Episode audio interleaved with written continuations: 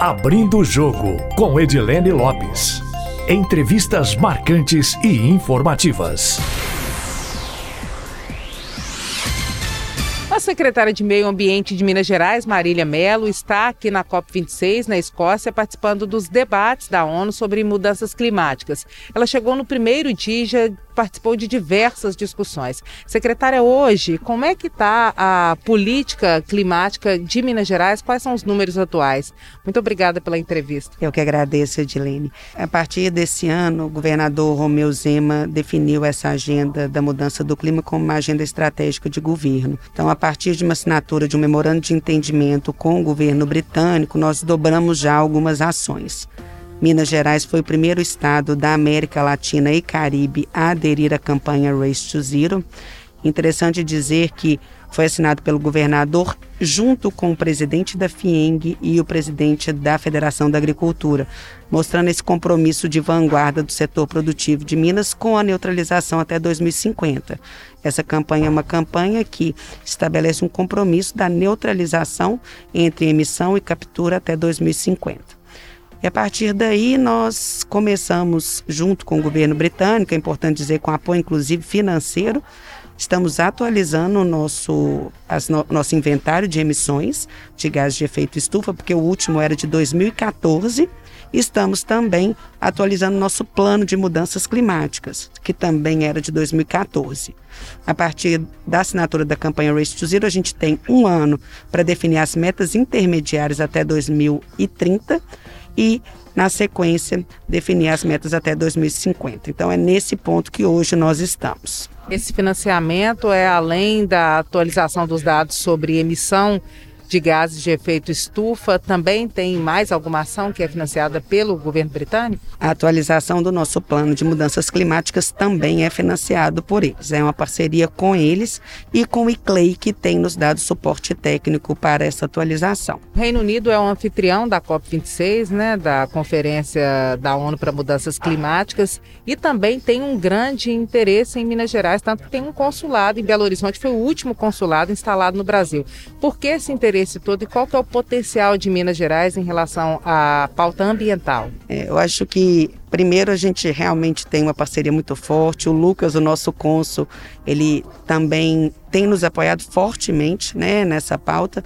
Em Minas Gerais, Edilene, assim, nós somos o maior remanescente Mata Atlântica do Brasil. Né? Nós temos o Cerrado, que é a nascente dos principais rios de integração nacional. A gente pode pensar no São Francisco, no Grande, no Paranaíba, é, no Paraíba do Sul, que não nasce né, no Cerrado, na, nasce em São Paulo, mas passa ali pela, pela nossa Zona da Mata. Então, Minas Gerais tem uma importância muito grande do ponto de vista ambiental para o país. E de fato, a liderança do governador em assumir esse compromisso foi um ponto que o governo britânico né, entendeu como importante dar esse apoio para que essa agenda acelere. E acaba que nós fomos indutores, né? O Minas Gerais foi o primeiro estado da América Latina e Caribe a assinar. Depois de Minas Gerais, mais nove estados assinaram a campanha Race to Zero. Então, o governador, com a sua liderança, foi indutor de um processo de movimento dos estados subnacionais, né, dos nossos estados, para fortalecimento dessa política de mudanças climáticas. Esse destaque para Minas Gerais, inclusive com a vinda do governador Romeu Zema para palestrar convidado aqui na COP26 pode atrair novos investimentos do Reino Unido, do governo britânico para Minas Gerais, que não investimentos do governo, investimentos da iniciativa privada, instalação de empresas, ampliação de atuação de empresas que já estão no estado? Sim, Edilene. Inclusive, eu representei o governador no encontro com o Príncipe Charles, que o objetivo era esse: discutir financiamento no Brasil. Vou te dar um exemplo. Pelo cadastro ambiental rural, eh, nós temos 3,7 milhões de hectares a serem restaurados no nosso estado, nas áreas de preservação permanente, reserva legal e em propriedades rurais. A nossa proposta é que a gente busque financiamento para os pequenos produtores rurais em regime familiar, porque eles têm de fato né, uma dificuldade desse investimento. Então, por que não buscar parcerias nesse sentido? E não só na restauração florestal, como também na sustentabilidade da atividade agrícola como, por exemplo, produção de energia a partir de biodigestores, utilização de energia solar também né, na área agrícola. A irrigação a gente sabe que é um grande consumidor de energia, então a gente tem potencialidades para, com projetos eh, para o estado de Minas Gerais, atrair investimento privado, que está sendo articulado também pelo governo britânico. Em Minas Gerais, hoje, quais são os principais emissores de gases de efeito estufa? Quais são as principais atividades? O nosso inventário é de 2014. É, nós temos dois setores que são setores-chave para esse trabalho. O primeiro é a agricultura, que responde por 32% da emissão, e o segundo é a energia, que responde por 31% das emissões. Então, são dois setores prioritários para atuação. No caso da agricultura, a gente vai trabalhar fortemente na implementação do programa de regularização ambiental para chegar a essa meta de 3,7 milhões de hectares né, restaurados. É, temos também um potencial de trabalhar a partir da da adesão do Brasil né, ao acordo para reduzir a emissão de metano com o nosso rebanho. Nós somos o maior produtor de leite né, do país. Então, é, trabalhar também alternativas para redução de emissão de metano será um trabalho com a agricultura. E no caso da energia, Edilene, a gente já tem um caminho né, construído em energia fotovoltaica, né, energia solar, o estado tem crescido muito.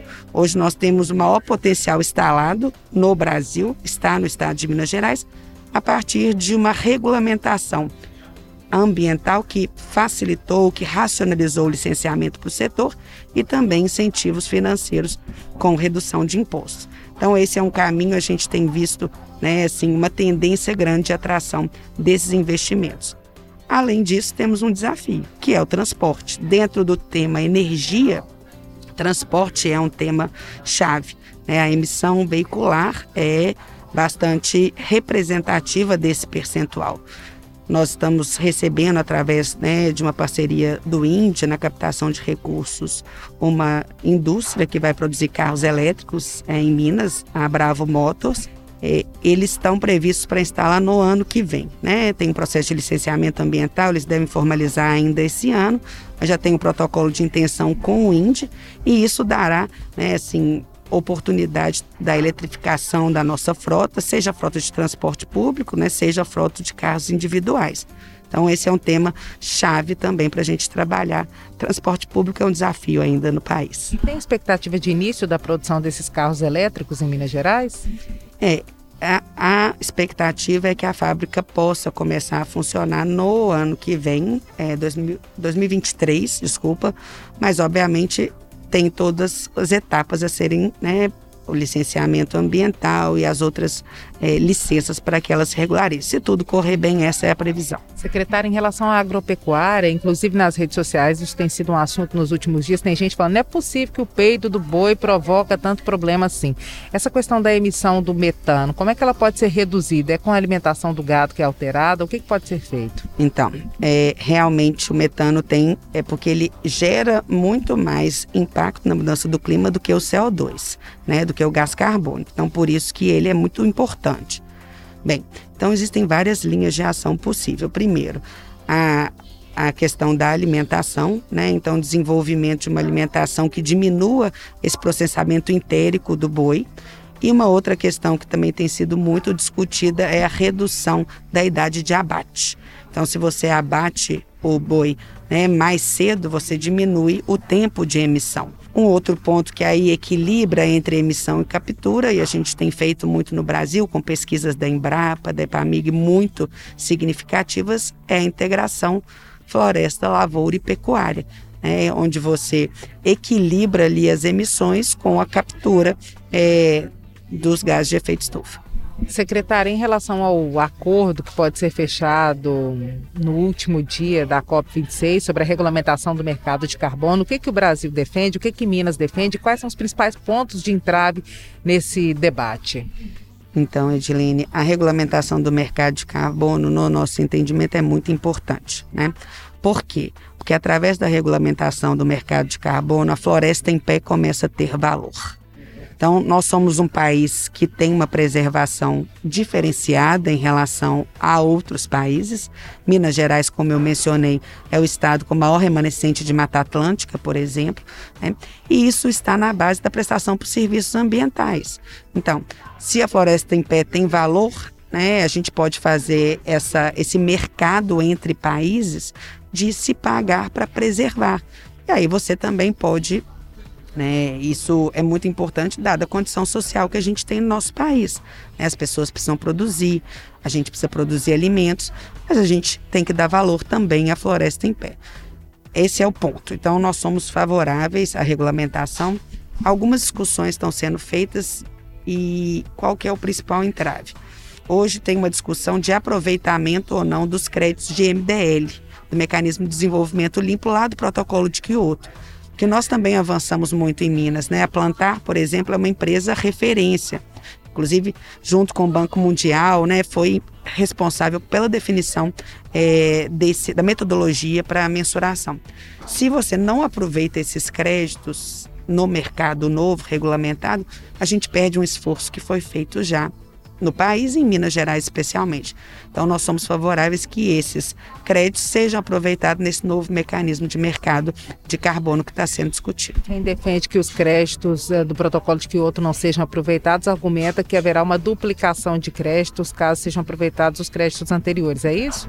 É, na verdade, é, você não aproveita aquele que você já vendeu. Você tem créditos que não foram transacionados e esses você pode vender. Aproveita o estoque. Aproveita o estoque, exatamente. É, eu acho que quem defende muito provavelmente são os potenciais pagadores, né? Por isso, como nós no país somos potenciais né, recebedores desse recurso, desse investimento, por termos preservado né, as nossas florestas, claro, temos problema de desmatamento, né, mas estamos avançando fortemente no país como um todo. Minas Gerais tem uma forte atuação de combate ao desmatamento, mas temos uma área preservada muito significativa no nosso país. Secretária, voltando para Minas Gerais, quais devem ser as principais ações de desdobramento da participação na COP? Então, Edilene, é, pós-COP é um momento realmente de aterrizar com esses compromissos e definir as nossas metas. Com o recurso que eu mencionei, que a gente está atualizando as nossas nosso inventário de emissão, então a gente vai atualizar de 2014 para agora. A gente não acredita que vai ter uma mudança muito significativa no cenário, mas a gente vai precisar algumas informações né, do inventário anterior e definir essas metas setoriais, junto com os setores.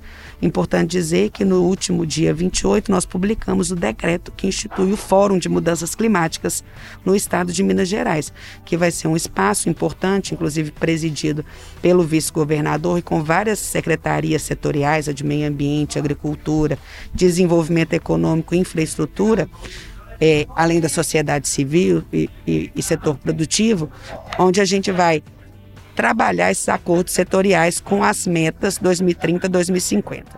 E aí aí para a prática, né? A gente tem que parar de discurso e compromisso agora e pragmatizar o caminho para neutralidade. Esse fórum também terá a participação da Assembleia Legislativa e há a possibilidade de alterar alguma regra para aumentar a compensação para quem, por exemplo, cumprir com aqueles acordos que vão contribuir para a diminuição da emissão? Sim, a Assembleia Legislativa tem assento também, né, nesse fórum.